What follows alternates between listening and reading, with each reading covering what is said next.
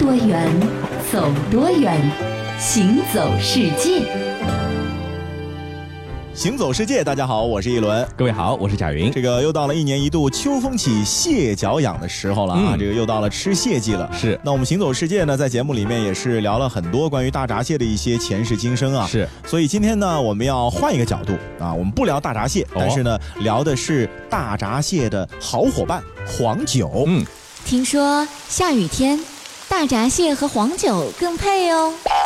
那么为什么大闸蟹和黄酒很般配呢？其实呢是和它们两种食物的性质有关的。嗯这大闸蟹呢，我们都知道性寒，那如果呢能够来上一杯活血驱寒的这个黄酒呢，就可以减轻或者消除吃了以后对身体造成的不适感。对，同时呢，这个因为黄酒中它有丰富的氨基酸，还有一些脂类的物质，最能够驱除蟹的腥味儿，所以说呢，也是间接增加了螃蟹在你嘴巴里面的这种鲜美的感觉。对，这就是为什么大闸蟹和黄酒如此般配的原因啊。是的，那么同时呢，我们来说一说这个黄酒。说到黄酒啊，其实在中国呢，喝的人不多，嗯不如啤酒、葡萄酒或者是白酒来的那么的普及。对可是呢，你知道吗？黄酒啊和啤酒、葡萄酒并称世界三大古酒。哦所谓古酒，就是年代最最久远的三种酒类了。是，而且呢，黄酒啊是源自于中国，而且只有咱们中国人喝的一种酒。而且我发现，在中国喝黄酒的地域也非常的狭小。其实好像就是咱们周围江浙一带这附近的一带对对对啊那么从文献记载来说啊，很久以前的这个《周礼》和《黄帝内经》呢，就有了关于黄酒的记载。嗯嗯周礼》呢更是详细的记载了黄酒的一个酿造的要素，有关的法律的规定是都详尽的写在里面了。对，所以呢，由此推算出来啊，黄酒至少已经存在了有三千多年历史了。嗯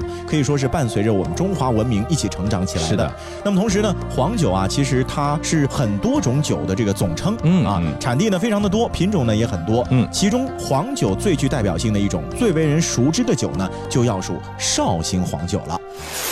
传统的绍兴黄酒严格按照四时的节气进行酿制，所谓一冬一酿，一年只能酿造一次，都是大自然给我们安排好了生产的时间。在三伏天的时候，采集本地的腊寮草，晒干混合糙米粉，通过手工方法制造成酒药。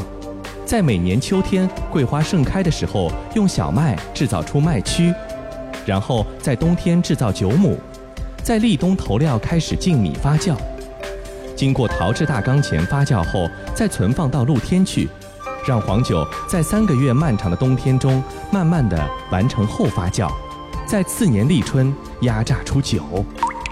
那说到这个绍兴黄酒啊，为什么能够成为黄酒当中的一个代表性的酒种呢？嗯首先就是因为它好喝嘛。嗯啊，那为什么好喝呢？和它用的酿酒的水是有很大关系的。哎，酿绍兴黄酒的水呢，取自于鉴湖，嗯，而且呢，必须是冬天时候的鉴湖水。哦为什么呢？因为冬天的时候的鉴湖水啊，首先湖水呢是属于不清不浊的，嗯嗯那么好酒呢，就是需要这种不清不浊的水来酿造才好喝。嗯嗯，过于浑浊的水呢，酿出来的酒啊会失去一个氢气。哦，那么过氢的水酿出来的酒呢，质地会变薄，啊酒会发酸。是所以必须要冬天的湖水的酒呢，滋味最好。嗯同时啊，鉴湖里面含有大量的矿物质，啊嗯那么正是这种矿物质呢，有利于微生物的生长，嗯那么这也是一个非常好的条件。是，加上当地广大制酒师傅的一个卓越的技艺，还有辛勤的劳动呢，就使得绍兴黄酒的色香味儿都是非常出众的。嗯，那说到这个绍兴黄酒呢，它也有精品中的精品啊，就是绍兴酒的代表，绍兴黄酒的网红了，嗯对吧？那绝对要数这个花雕酒了。呃，如果你没有听过花雕酒，那我再说几个名字，你总得听说过，比如说像女儿红啊、状元红啊，这就是花雕酒。其实不管是女儿红也好，状元红也好呢，它们呢都是同样的一个酒种，叫做花雕。对于花雕女儿红名字的由来呢，其实还流传着一个美丽的故事。从前，浙江绍兴有个姓张的裁缝，婚后不久的他很快就升格成了准爸爸，这可把盼子心切的他高兴坏了。亲爱的，亲爱的，我有了！啊，有了，有啥了？哎呀，你是装傻还是真傻啊？我我我肚子里有了！真的假的？那么快就有了？老天开眼，我要当爸爸了，我有儿子了，看把你给美的，是儿子还是女儿可不知道呢。准是儿子，不会错的。喜出望外的张裁缝兴冲冲地开始酿起黄酒，准备在儿子出生后款待亲朋好友。不料事与愿违，他妻子生下的是女儿。张裁缝听到消息后失望不已，一心想要儿子的他，感觉整个人都不好了，也没有心思宴请宾客了。于是就将几坛酒埋在了后院桂花树的底下，眼不见为净。光阴似箭，岁月如梭，很快张裁缝的女儿长大成人了。姑娘孝顺懂事，聪明伶俐，不仅绣得一手好花，还精通裁缝的手艺，裁缝店的生意也因此越来越旺。老张啊，现在还想要儿子不？不想了，不想了，还是女儿好呀。女儿是爸妈的贴心小棉袄呀。后来，张裁缝把女儿嫁给了自己最喜爱的徒弟。成亲之日，他忽然想起十几年前埋在桂花树底下的几坛酒，便把它们挖了出来。打开酒坛的一刻，在场的所有人都被那阵阵扑鼻的香味儿给吸引了。再细细一品。哇，这这滋味简直就像是翱翔在天空中一样啊，舒畅无比，舒畅无比呀！太美味了，好酒，好酒啊！哎，这酒真是不错啊！嗯，好喝，好喝。此后，远近的人家只要是生了女儿的，都会在女儿出生时酿酒埋藏。待到女儿出嫁时再绝酒请客，形成了风俗。于是大家就把这种美酒叫做“女儿红”。那说到黄酒呢，是咱们中国的特产。是，呃，其实东西方呢，在饮食上面有很多的不一样。除了酒之外，比如说西方人喝葡萄酒，我们喝黄酒之外呢，在使用的植物啊，或者说香料上啊，其实东西方也有很大的差异的。对。那喜欢西方文学的很多的读者，你可能会有这样的印象，嗯，就是在很多的西方文学的故事中啊，会时不时的就出现一些我们基本上是又不熟悉又不了解的这个药草或者是香料的植物，嗯啊。那么在这里呢，就要说一下了，跟我们中国的草药类似，就是西方的这个药食植物呢，其实也是有自己的一套体系的啊，和我们呢也是完全不同的。对，并且呢，这些西方的药草植物啊，还附带有很多的传说故事，嗯嗯，那么就显得更加的引人入胜了。今天呢，我们就选择其中的一种，这名字就让人神魂颠倒的迷迭香来展开。这名字听上去又有点魅惑的感觉啊，嗯而且呢又有点吸引人。哎，这迷迭香呢，原产地呢是在地中海地区的，是一种历史悠久的香草，属于常绿的一种灌木。夏天的时候呢，就会开出蓝色的小花，看起来呢好像是一滴一滴的小水珠一样。所以说，迷迭香呢在拉丁语中的意思是什么呢？是海之泡沫或者海之露的意思。非常美。嗯那么同时啊，在古代的欧洲呢，迷迭香啊被认为是象征着记忆。嗯啊，这个象征呢，一直可以追溯到古希腊时期。哎当时的古希腊学生呢，就会带上这个迷迭香编成的环，用来干嘛呢？就是增强记忆。哦和我们现在卖的很多这个用来舒缓神经的各种各样的碳纤维的环什么白金啊之类的哎保健品是吧？对，那么同时啊，中世纪的欧洲人呢，普遍认为迷迭香呢具有爱情的魔力。哦，所以新娘在婚礼仪式上呢，会佩戴这个迷迭香的头环，嗯，而新郎和来宾呢，都会要佩戴一小支的迷迭香，嗯用来祈祷爱情的完美。是不仅如此呢，新婚的夫妇啊，还会在结婚那天种一株迷迭香。哦，呃，这是一个怎么讲，有点迷信的意思，就是这株迷迭香如果长势好呢，嗯说明这两个人婚姻美满幸福；这如果长势不好呢，那赶紧换一株不太合适。啊。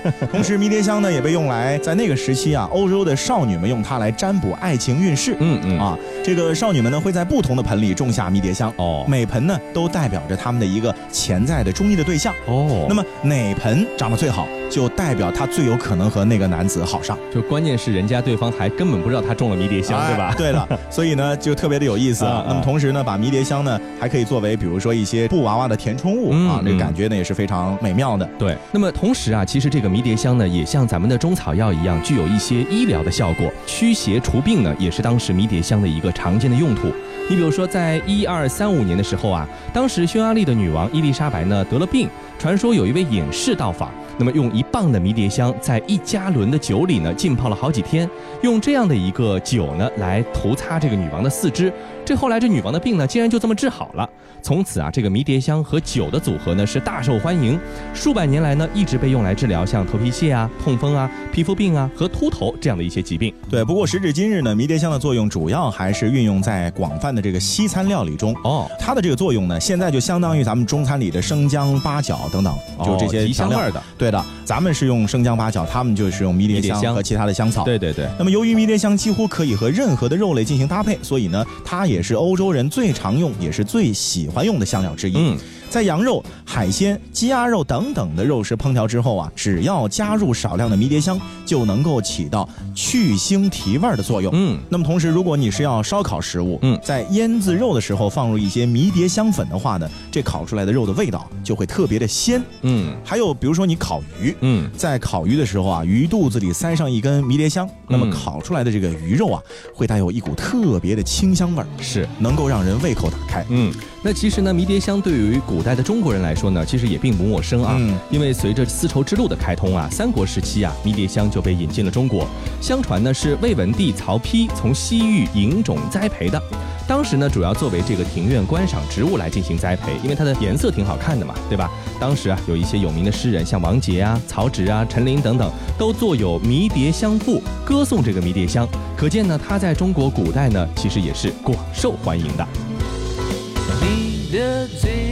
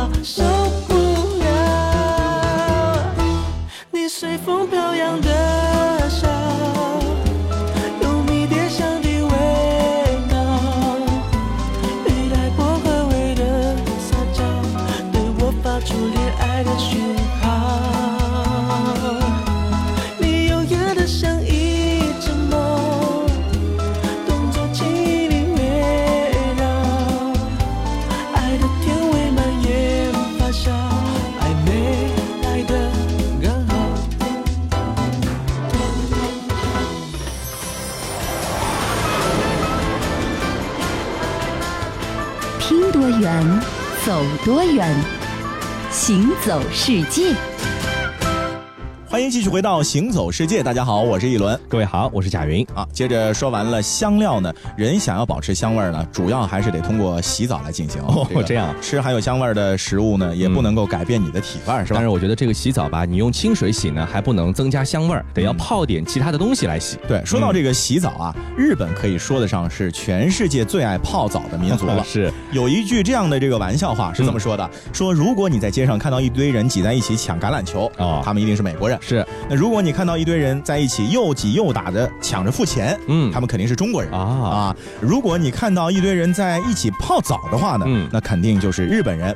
传说当中啊，日本人的一天呢，基本上就是属于早晨洗澡、中午洗澡、晚上洗澡，和朋友洗、和家人洗、和领导洗、主人客人一起洗。嗯，单单你去日本啊，看他超市里面琳琅满目、种类繁多的沐浴液和润肤露呢，嗯，你就大概能够知道，日本人把个人卫生是看得特别的重要。嗯，甚至很多人说，已经到了洁。癖的程度了。是的，那不仅如此啊，洗澡呢，在这个日本人心中的地位呢，可能是比吃饭还要重要的头等大事。那就算是在日本最困难的战后年代呢，在当时啊，燃料紧缺，需要配给的情况下，日本人在分配燃料用途的时候呢，也以烧水泡澡为先，而煮饭或者取暖呢是其次的。对，就是可以饿着肚子，可以冷，但是就不能不能不泡澡。所以说啊，因为对这个泡澡非常非常痴迷啊，目前啊，日本呢还是专门。们成立了一个叫 Hot Japan 这样的一个组织，叫热日本。他们还计划在二零二零年东京奥运会这个时候呢，把这个泡澡文化申请为非物质文化遗产。嗯，那很多人就要问了，这泡澡其实洗澡这件事情，全世界各地都有不同的洗法啊对可是为什么日本人这么喜欢泡澡？泡澡文化又到底是怎么在日本兴起的呢？和日本其他文化其实类似，嗯日本泡澡的这个习惯啊，也不是自古就有之的，哦而是借鉴他国的经验。是那古代的时候，日本人的这个泡澡学谁呢？肯定就是学的中国。嗯啊，其实说到日本泡澡文化的兴起呢，就是一场巧合。嗯，最早的泡澡文化呢，其实是随着佛教传入日本之后呢，也跟着一起去了。啊啊，那个是在日本的平安时代，基本上就属于公元七百九十四年开始，嗯到差不多一一九二年这段时间，唐啊宋时期，对，啊佛教传到了日本，同时呢，沐浴泡澡呢，也因为有比较好的作用呢，嗯也被一起带到了日本去了。对，那么那个时候呢，日本的家庭啊，并没有像现在这样的独立的浴室，嗯。所以一开始的时候呢，大家都是成群结队的，一起去寺庙里的澡堂泡澡，嗯。可能也只有寺庙有澡堂。是。后来呢，就慢慢出现了公共的澡堂。嗯。公共的澡堂在日本叫钱汤，是。汤呢就是泡澡的意思，没错。钱呢就是你得付钱啊，是。吧？不是免费的。那所以说呢，就是这样的一个过程呢，导致了泡澡文化呢，在日本呢是扎根了啊，对。一直延续到现在。而。且日本人有一个习惯啊，就学来之后呢，他就会马上的发展成属于自己的一种专有文化，而且这个喜欢的程度呢，就属于打棍子也赶不走他。就是比别的这个原产国更加的痴迷啊！，对，曾经呢发生过这样一件事儿，有一个日本的幼儿园的园长呢，在得知啊有一个中国学生呢从不和父母一起洗澡之后啊，就认为哎这是不是中国家庭彼此不亲和啊？就把家长叫去谈话了。嗯那么因为啊在日本人的观念中，合家一起洗澡呢非常普通，也很必要，这好像和咱们的文化习惯有一些不一样。对的，嗯，那么日本呢，其实是什么样的呢？很多家庭啊是在睡前忙碌的时间段里的，妈妈呢会做一些家务，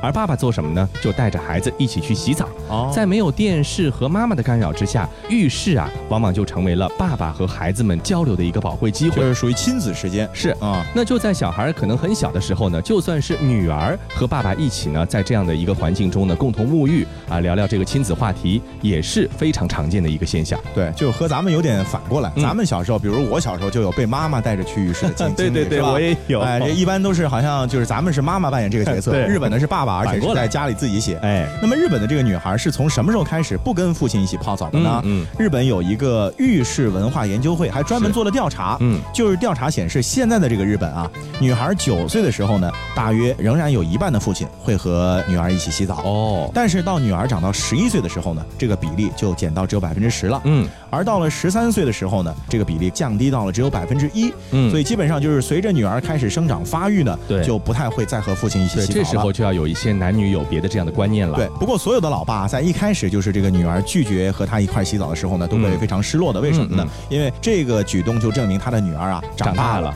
有一天呢要离开他了。没错所以这个失落感呢，相信很多做父亲的可能会有所体会。是，那刚才说到了这个泡澡啊，泡澡泡澡，可能主角就是那个水了，嗯对吧？那除了带孩子泡澡之外呢，这日本人的家庭沐浴还有一个特点，就是全家呢要用同一缸水来泡。啊，这个烧一浴缸的热水，先是男主人来泡，再是儿女，当然也可能一起啊，对吧？最后才是女主人泡。如果有客人来的话呢，就会先让客人来洗，最干净的给客人，嗯然后呢，再用客人洗过的水呢，继续来主人来进行洗澡。对，一般不太了解的人可能会觉得日本人这个习惯就是洗澡越洗越脏，是吧？嗯可是最后怎么洗啊，都变成泥汤子了。对呀其实呢，只是因为日本人洗澡的过程或者说程序啊，嗯和我们是不一样的。对，他们的这个洗澡方式呢，其实是分为了洗和泡两个过程。对，先要在浴缸的外面嗯完成从搓到擦到洗到刷的过程，最后呢，再入浴池，纯粹就是泡水。就是说进去的时候其实是人已经是干净的了，对了，所以说这水怎么泡啊，也不会脏。是同时呢，作为一个资源严重匮乏的国家，这样洗澡呢，也能够更好的利用水资源。嗯所以其实这也是一个非常节约的办法。没错，那其实啊，到了日本啊，你会发现啊，这日本呢不仅是人喜欢泡澡，连动物也喜欢泡澡。比如说这个猴子啊，那有一种叫做雪猴的日本猕猴呢，就集体进化出了一种泡温泉的习性。到了冬天呢，这些红色面孔、身披着浓密的棕色毛发的雪猴呢，最钟爱的活动呢就是泡澡了。你想暖暖和和的，猴子也喜欢啊，对吧？一起泡澡的猴子呢，还会互相梳理毛发，你帮我抓抓虱子，我帮你挠挠痒痒，这个情形呢，应该也是很有趣的。由此呢，还形成了日本长野县著名的一道雪猴泡温泉的景观。那么，为了能够亲眼目睹雪猴们泡澡呢，每年都有几十万游客到这个地方去看猴子洗澡。猴子洗澡啊，是模仿的人类。嗯，可是呢，自古以来啊，自然界才是我们人类各种科学技术、原理和重大发明的一个源泉。是啊，自然界里有着种类丰富的动植物以及物质的存在。嗯，它们呢，在进化过程中啊，逐渐呢，具备了各种各样的适应自然的本领。是，那么这种本领啊，就吸引着我们去干嘛呢？嗯，去想象和模仿。由此呢，也诞生了一个科学叫仿生学嘛。是的，我们今天就来介绍仿生学的一个主角。哦，这个主角啊，声名狼藉。哎呀，被作为四害之一。哦，可是其实我们从他身上学到了很多有意思的技术。这个动物叫苍蝇。哎呦，你有没有搞错啊？这个要人啊，咱们进化的这么高级的动物，像脏兮兮的苍蝇来学习这件事情，很多人都会觉得不理解。嗯，其实一点都没有搞错啊。苍蝇确实有些脏，而且不卫生。但是呢，人类效仿它身上某些器官的原理呢，可以研制出很多新的科学仪器。嗯，这个呢，可以为人类做出重大的发明创造，从而呢，能够进一步的造福人类。对我们，比如说这个苍蝇的眼睛啊，鹰眼啊是很特殊的。是蝇眼一共有五只哦，其中三只呢是比较小的单眼，嗯，是为了感觉光度的强弱。另外两只呢被叫做复眼，嗯，每只复眼呢又由三百多个小眼组成。哎呀，所以你说一只苍蝇该有多少眼？是啊是啊，这么众多的小眼呢是自成体系，都有独立的光学系统和通向大脑的神经。嗯，这些小眼的视觉神经啊能够互相配合，既能够协调一致，又能够独立工作。所以说，苍蝇的眼睛不仅具有高速度的分辨能力，嗯、而且呢，能从不同方位感受视像，基本上属于三百六十度无死角的视力。所以说，感觉这个苍蝇的眼睛如果能安在人的身上就好了，对不对？哎，但是呢，人可能没有办法安苍蝇的眼睛，但是可以造一些仪器啊。嗯，这个鹰眼的特殊构造和功能呢，让这个科学家是深受启发，研制出了一种叫做鹰眼透镜的东西，把它安装在摄像机上，一次就能够拍摄出几十张、几百张，以至于上千张相同或者不相同的照片。这在科学研究和军事上呢，其实有着很特殊的作用的。嗯，那前不久呢，科学家利用苍蝇的复眼的视觉原理呢，又研制出了叫做鹰眼探测系统，用来研究高能宇宙射线的组成还有起源。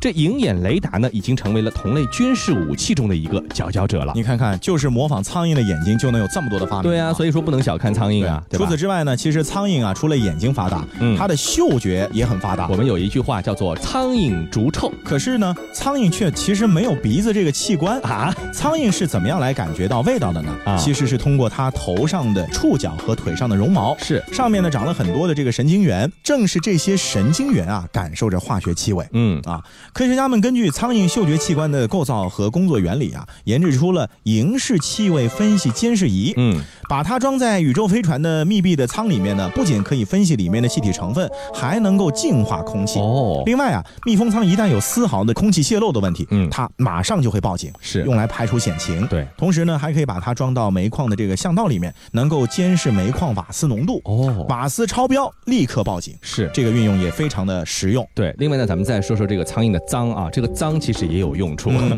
你看，一只苍蝇身上呢，通常携带病菌呢有六十多种，而苍蝇体内的病菌呢就更多了。所以说呢，我们看到苍蝇要打，原因很重要的一点就是它传播疾病，对对吧？